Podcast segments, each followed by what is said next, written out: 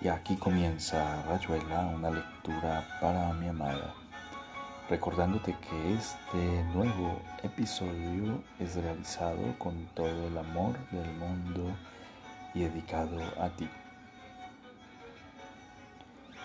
Continuaremos con la lectura de uno de los textos de Julio Cortázar llamado 62 Modelo para Armar. Espero te guste. Te amo, te amo, te amo, mi dulce desconocida. Continuamos con la lectura de 62 Modelo para Armar de Julio Cortázar. Él le quitó los zapatos, lo ayudó a desprenderse la camisa, a bajarse los pantalones. Casi desnudo, respirando en paz, Juan se enderezó para beber un largo trago de whisky Tel le llevaba dos vasos de ventaja y se le notaba en los ojos, en un pliegue muy especial de la boca. En todo caso, no tendremos que seguir vigilando, dijo Tel. Ya verás que desde mañana habrá otra gente en esas dos piezas. No lo veremos, dijo Juan. Con el tercer canto del gallo nos volveremos al Capricornio. Qué bueno, ese bar tan bonito que tiene y esa sopa transparente que hacen los jueves a menos que sea los martes. ¿Sabes quién iba en el tranvía? preguntó Juan. No vi ningún tranvía, dijo Tel. Corrías como un verdadero atleta y renuncié a seguirte. En la calle no se puede correr con sandalias, es suicida. Pero si subiste a un tranvía, desde luego que lo sé. En los tranvías está siempre esperando el destino. Lo aprendí en Copenhague hace mucho. Naturalmente, la perdiste de vista. A veces me pregunto, ¿cómo puedes aceptar así todo lo que te digo? murmuró Juan alcanzándole el vaso vacío. Pero también tú me crees, dijo Tel como sorprendida. En todo caso, fue lo de siempre, dijo Juan. Qué tristeza, bonita, qué miserable tristeza. No parece posible, ¿verdad? Uno pone tanta tierra de por medio, horas y horas de avión o de montañas, y después en cualquier tranvía. Te obstinas en separar lo inseparable, dijo Tel. ¿No sabías que son némesis, que no, no los has visto nunca? Son siempre el mismo tranvía. Cualquier diferencia se anula apenas se sube. No importa la línea, la ciudad, el continente, la cara del guarda. Por eso cada vez hay menos, dijo brillantemente Ted. Los hombres se han dado cuenta y los están matando. Son los últimos dragones, las últimas gorgonas. Estás deliciosamente borracha, dijo Juan, enternecido. Y tú, claro, tenías que subirte a uno y también ella. El verdadero diálogo de Edipo y la Esfinge debió ocurrir en un tranvía. ¿Dónde podía estar Helen sino en esa tierra de nadie? ¿Dónde podías encontrarla sino en un tranvía, mi pobre pajarraco? Es demasiado para una sola noche, la verdad. Juan la atrajo y la apretó contra él. Tel se dejó abrazar, distante y gentil. Toda la amargura de una boca con el sarro de la madrugada. Y whisky y habitaciones y linternas sordas e inglesitas maniatadas por una antigua sombra. Todo el inútil deseo sin amor, después de un amanecer de tranvías y desencuentros.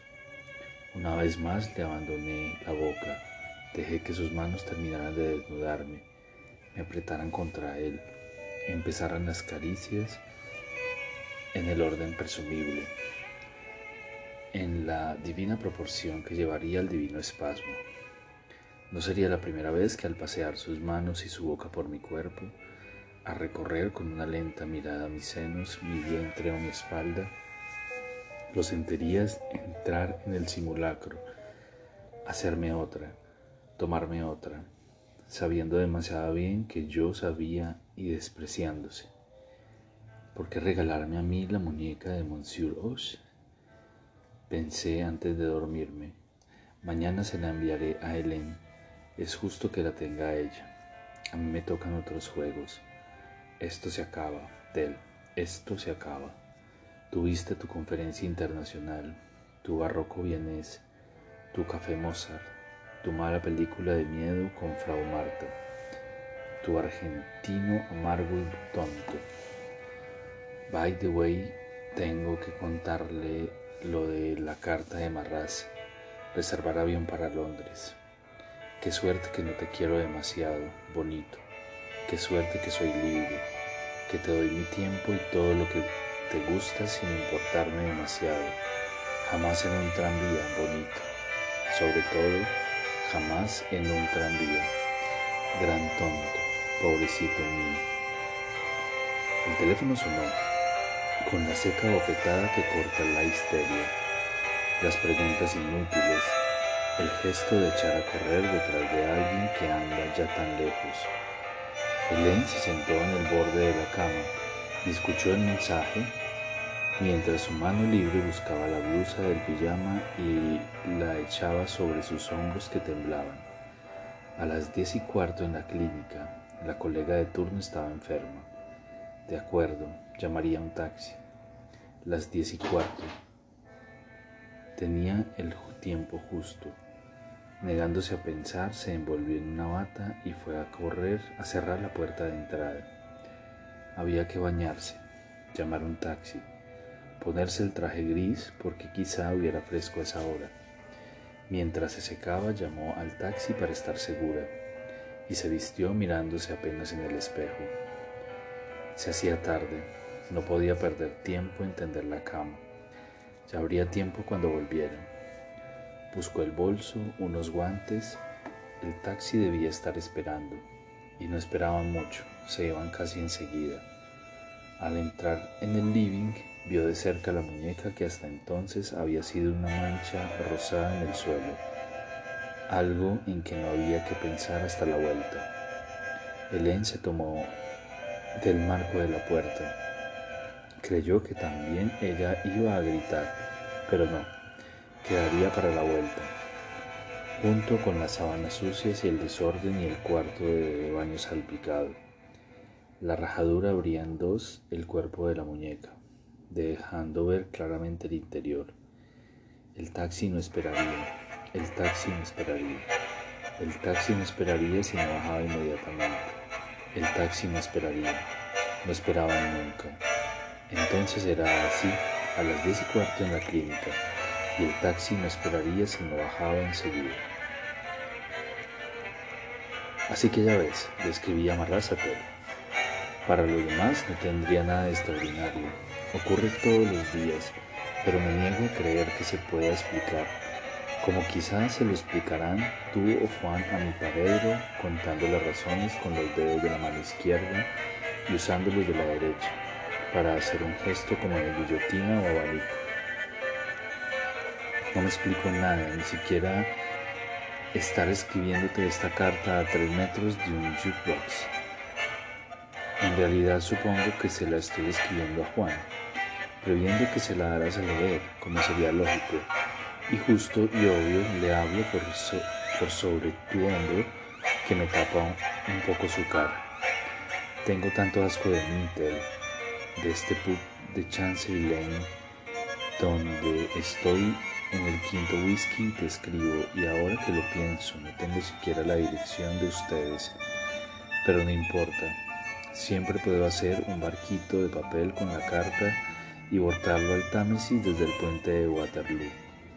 Si te llega, ya sé, te acordarás de Vivian Leigh y una noche en, el, en Menil cuando lloraste hablándome de un negro que había sido tu amigo en Dinamarca y que se mató en un auto rojo. Y después lloraste todavía más porque te acordabas de las películas de entonces y del puente de Waterloo. A lo mejor esa noche estuvimos a punto de acostarnos juntos me pareció que muy bien hubiéramos podido acostarnos juntos y que todo habría cambiado tanto, o no hubiera cambiado en absoluto, a lo mejor ahora. Desde un café de Bratislava o de San Francisco, yo le estaría escribiendo esta misma carta a Nicole hablándole de ti y de algún otro que ya no se llamaría Austin, porque Tel, ¿Cuántas combinaciones habrá en esa roñosa baraja que el tipo con cara de pescado está mezclando en la mesa del fondo? Mañana me vuelvo a París. Tengo que hacer una recuperable. Todavía me verás reír. Nos encontraremos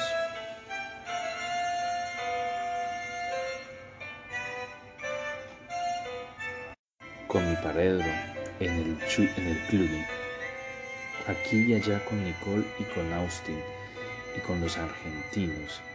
Y hasta podría ocurrir que tú y yo acabáramos acostándonos juntos alguna vez de puro aburridos.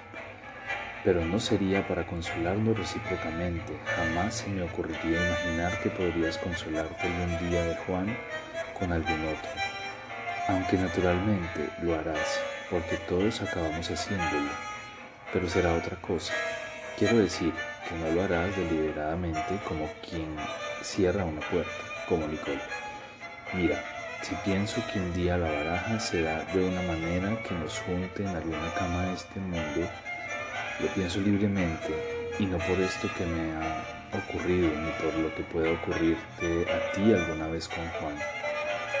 Lo pienso porque somos amigos y porque ya una vez cuando hablábamos de Vivian Leigh en aquel café de Montan, bien pudo suceder que acabáramos besándonos. Siempre ha sido tan fácil para ti y para mí. Siempre besamos con tanta facilidad a los que no nos quieren, porque tampoco nosotros nos querríamos. Creo que lo sabes. Tengo que hacerte una confesión horrible. Esta mañana la pasé en un parque no lo creerás, ¿verdad? Yo, rodeado de verde y palomitas. Todavía no había empezado a beber y hubiera sido mejor escribirte con el blog en las rodillas debajo de un castaño que era como un estúpido país de pájaros. Me había ido del hotel sin hacer ruido porque Nicole seguía durmiendo.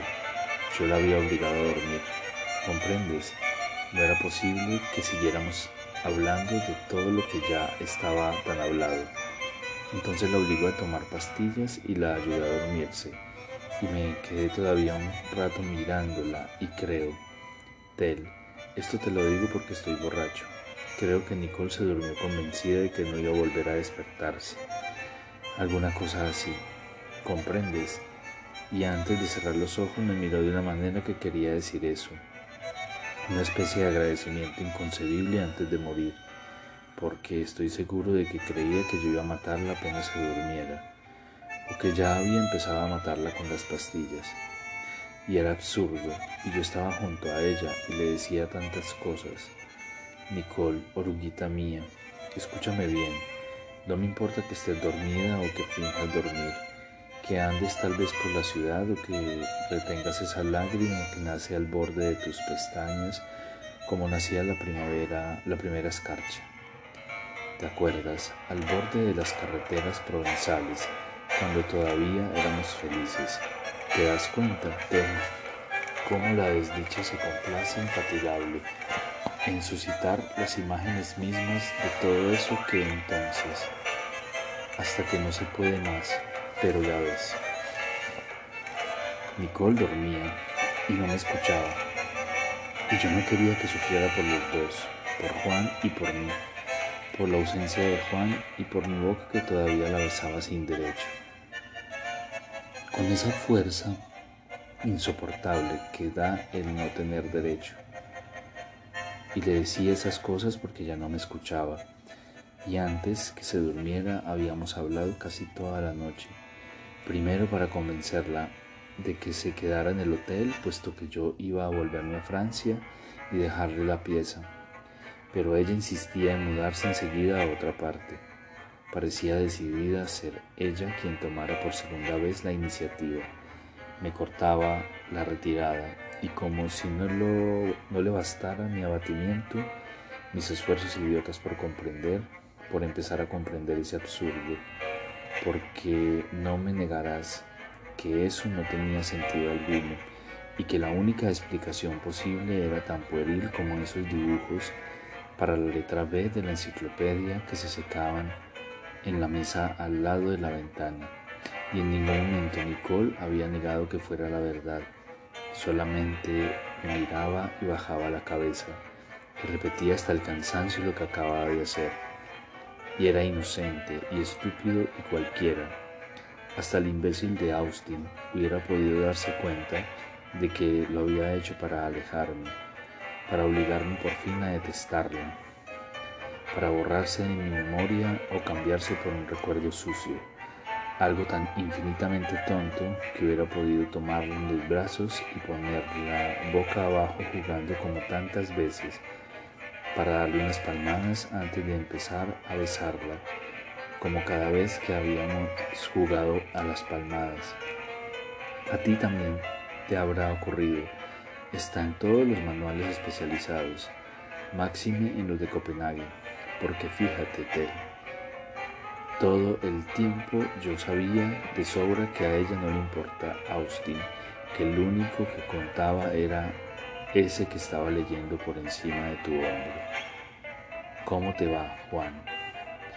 Y si se hubiera acostado con ese yo, me hubiera alegrado por ella borracho y debajo del maldito castaño o en este mismo pub, y ahora mismo me hubiera alegrado por ella y lo hubiera dejado en paz también por ella. Mientras que ahora, fíjate bien, Tel, ahora es solamente por mí que me voy a ir, Tel, porque de golpe esa tontería, esa especie de acto gratuito que no tenía otra razón, que la de desencantarme en los dos sentidos de la palabra, esa idiotez de la malcontenta que quería proporcionarme una razón valedera y exclusivamente mía para dejarla caer y mandarme mudar y sobre todo, sobre todo eso.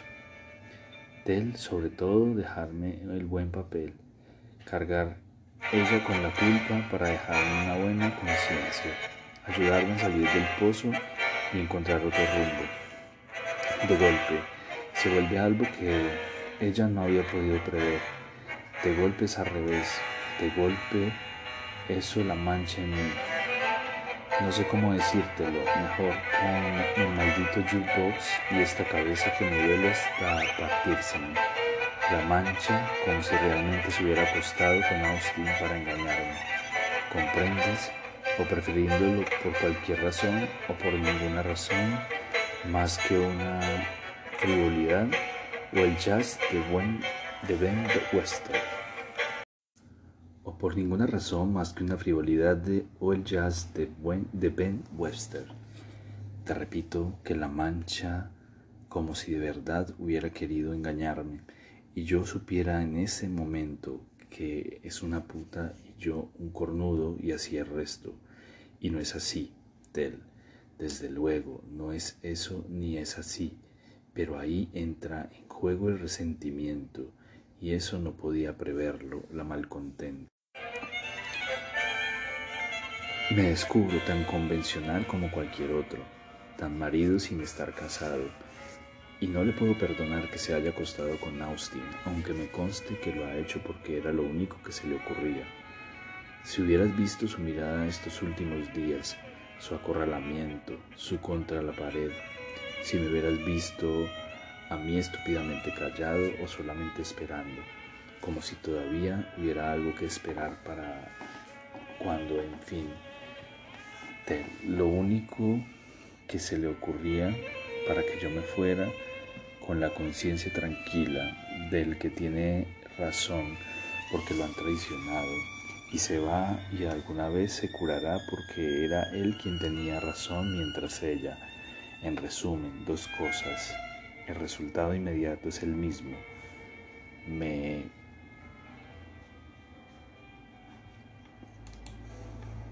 me vuelvo a Francia, etc.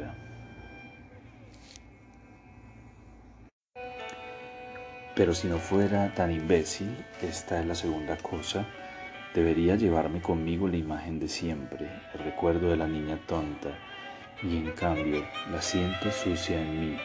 La imagen está sucia para siempre, pero no es ella la que está sucia, y lo sé, y no puedo impedirlo. La mancha está en mí que no soy capaz de sacarme de la sangre todo esto que se deja pensar tan claramente, y es inútil que diga niña tonta, que diga malcontenta tonta, Nicole Oruguita tonta, la siento sucia en mi sangre, puta en mi sangre, y quizá también ella lo haya previsto y aceptado. Finalmente, pero entonces sería admirable. Tel, ¿tú crees realmente que ella pudo prever que yo sentiría que era una puta? ¿Tú crees que ella realmente... Fíjate que hablo de sentir, porque no es algo que se piense, está por debajo o en otra parte. Pienso pobrecita y siento puta. Entonces es el triunfo del infierno. Ella no lo quiso así. De él, ella solamente quería desencantarme, porque me sabía incapaz de irme por mi cuenta, de aprender de una vez a dejarla sola empezar la estatua de Vercingetorix y otra vida, otras mujeres, cualquier cosa, pero como antes de las casas rojas. ¿Tú crees que realmente pensó que yo iba a matarla? Con la cara tan blanca, lo mejor de Ben Wester fue Body and Soul, pero ellos no lo oyeron. A la izquierda de la carretera. Tendría que explicarte todo eso. Tel. Habíamos ido al cine la noche antes, habíamos hecho el amor lentamente, acariciándonos tanto. Sus manos, no es verdad, sus manos no, mis manos solamente mi boca, una espera amable, ella, una respuesta dócil, solamente una respuesta, me bastaba, me bastaba Tel, me bastaba así, ya era tanto, tampoco es verdad, te das cuenta de quién está sucio, Tel. Y ella lo sabía y no era capaz de mentir. No sabe mentir, me lo dijo enseguida. Entró en la pieza del hotel y me dijo, Mar, me acosté con Austin y se puso a juntar los dibujos sin mirarme. Y yo supe que era verdad y supe todo y por qué y quién tenía la culpa. Y vi de nuevo las casas rojas, vi a Juan, me vi como un vómito al pie de la cama y en ese minuto todavía era como ella lo había imaginado, inocente, acosada, exasperada en el límite. En ese minuto, como un cristal, su acto de renuncia, su llanto silencioso guardando los dibujos en la carpeta, la carpeta en la valija, la ropa en la valija, queriendo irse ya mismo, Su cintura, mis manos en su cintura, las preguntas, ¿por qué? ¿Por qué? Dime por qué. Solamente por qué. El vómito hablando. Pobre imbécil. El insomnio, las pastillas, su cara blanca, este pap, el castaño, el miedo Vercingetorix. Si volviera ahora al hotel, la mataría. El castaño sucio de pájaros me duele aquí. Tel, todas ustedes, putas todas, con pájaros todas putas, y yo un hombre tel con su ultraje salvándole el sexo, un hombre de verdad, mi pobre puta, pobre pobrecita puta, un hombre a salvo con su puta adentro, un hombre porque puta, solamente por eso, y entonces, puta entonces, puta entonces, puta, creo porque es absurdo. Porque Polanco tenía razón, pero a medias. Apenas se instalaron en la canoa, el motor lo proveyó de una tal velocidad que la técnica usual en materia de gouvernail se vio superada por las nuevas performances de la embarcación, estrellando de paso a Polanco, a Calac y a mi paredro en una parte más bien fangosa de la laguna. Después de vadear una zona donde no se sabía cuál de los integrantes era más desagradable, si el agua que les arruinaba los zapatos o los juncos que les pinchaban las manos, los náufragos llegaron a una isla en medio de una laguna y desde allí pudieron apreciar con toda su variedad las lamentaciones y los planidos de la hija de Bonifaz Perteul, relegada en tierra firme, mientras los hombres ensayaban la canoa y que entre clamores y retorcimientos anunciaba su intención de acudir de inmediato en procura del socorro. Siempre habla así, no tiene importancia, dijo modestamente Polanco. Desde luego, el motor es formidable. La isla tenía exactamente dos metros cuadrados de superficie, por lo cual mi paredro y Calac distaban de compartir el entusiasmo náutico de Polanco, aunque en el fondo no estaba mal, con ese sol de las cuatro de la tarde y unos gitanes que procedieron a encender sin más trámite. Una vez que la hija de Bonifaz Perteol terminara de enumerar sus planes de salvamento, cabía la posibilidad de que se decidiera ponerlos en práctica, todo lo cual llevaría su tiempo, puesto que en la laguna no hay otra canoa que la accidentada, aunque podía esperarse que los alumnos del vivero escuela decidieran fabricar una jangada con tablas viejas en vez de seguir injertando marimoñas y petunias bajo la dirección de Bonifaz Perteol. A la espera de todo eso, los náufragos tuvieron tiempo sobrado para secarse los zapatos y acordarse de los días de Londres y sobre todo del inspector Carruthers, figura por incompleto y real en el paisaje latino de Saint et Ois, donde acababa de ocurrirles el siniestro, pero que en cambio se había adecuado perfectamente al olor mohoso del Hotel y de los cafés que todos ellos frecuentaban hasta el día de la ominosa llegada del inspector. A Calac y a Polanco no les preocupaba demasiado la historia, pero paredro estaba ofendido por la intervención del inspector Carruthers, cosa extraña en el que casi siempre tendía a situarse en un plano de gran desapego, tan pronto como alguno de sus amigos se metía en, algún, en alguna de a pie. Con un estilo perceptiblemente plagiado de un códice maya según sospechas de Calac, mi paredro volvía una y otra vez al momento en que el inspector Carruthers había golpeado la puerta de la habitación 14 del Bolton Hotel, sito en la Bedford Avenue, donde Austin estudiaba francés con Marraz y donde Polanco ajustaba el sistema de poleas en miniatura destinado a probar que la canoa soportaría el peso del motor de segadora cedido por Bonifaz Pertiul en un momento de obnubilación inexplicable.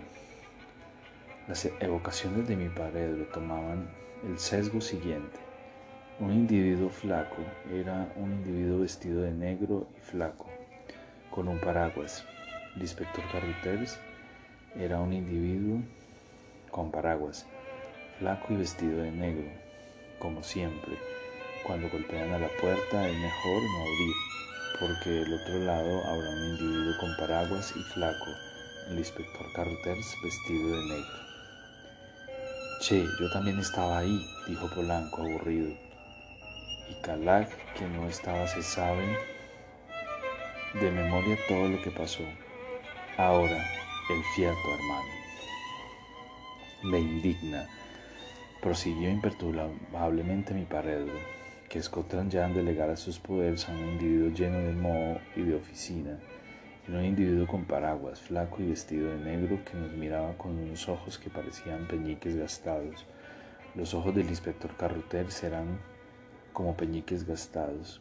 El inspector Carruthers no venía a expulsarnos, de ninguna manera nos expulsaría del país.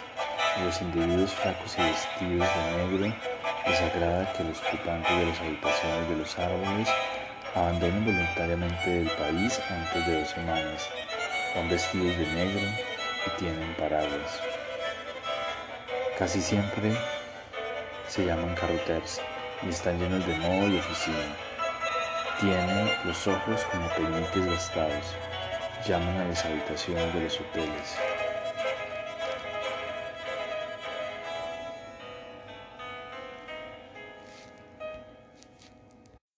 De preferencia a la habitación 14 del hotel se marchen del país por su propia voluntad. Casi todos se llaman carroters, son flacos y están detrás de la puerta de la habitación. Ah, pero entonces yo le dije, no le dijiste absolutamente nada, cortó Calac. El único que habló fue Austin por la sencilla razón de que sabe inglés. No sirvió de mucho como la prueba nuestra presencia en este promontorio rocalloso. La verdad es que vamos de isla en isla, pero cada día se nos vuelve más chica, hay que decir lo que es. Y Marraz, a todo esto, ni una palabra. Dijo rencorosamente Polanco, en casos así, uno se adelanta, che, abre los brazos y se proclama autor del fato como en Dostoyevsky. Al fin y al cabo, Marras ya tenía pensado mandarse mudar por su cuenta. Aparte, que la municipalidad de Arcueil estaba gastando una fortuna en telegramas conminatorios. Vos habrá, sabías que la piedra de hule llegó sin previo aviso y que los edificios casi se mueren cuando vinieron vieron el tamaño que los ediles casi se mueren cuando vieron el tamaño, el tamaño de la factura, you mean, dijo Paredo.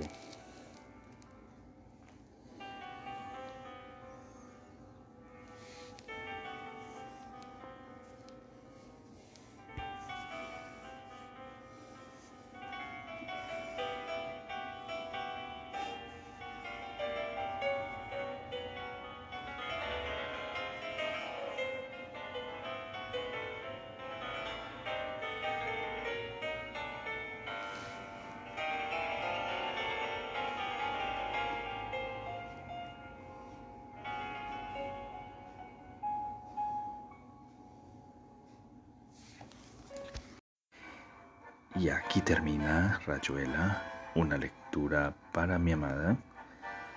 Espero este episodio haya sido de tu agrado. Te amo, te amo con todo mi ser y todo mi corazón.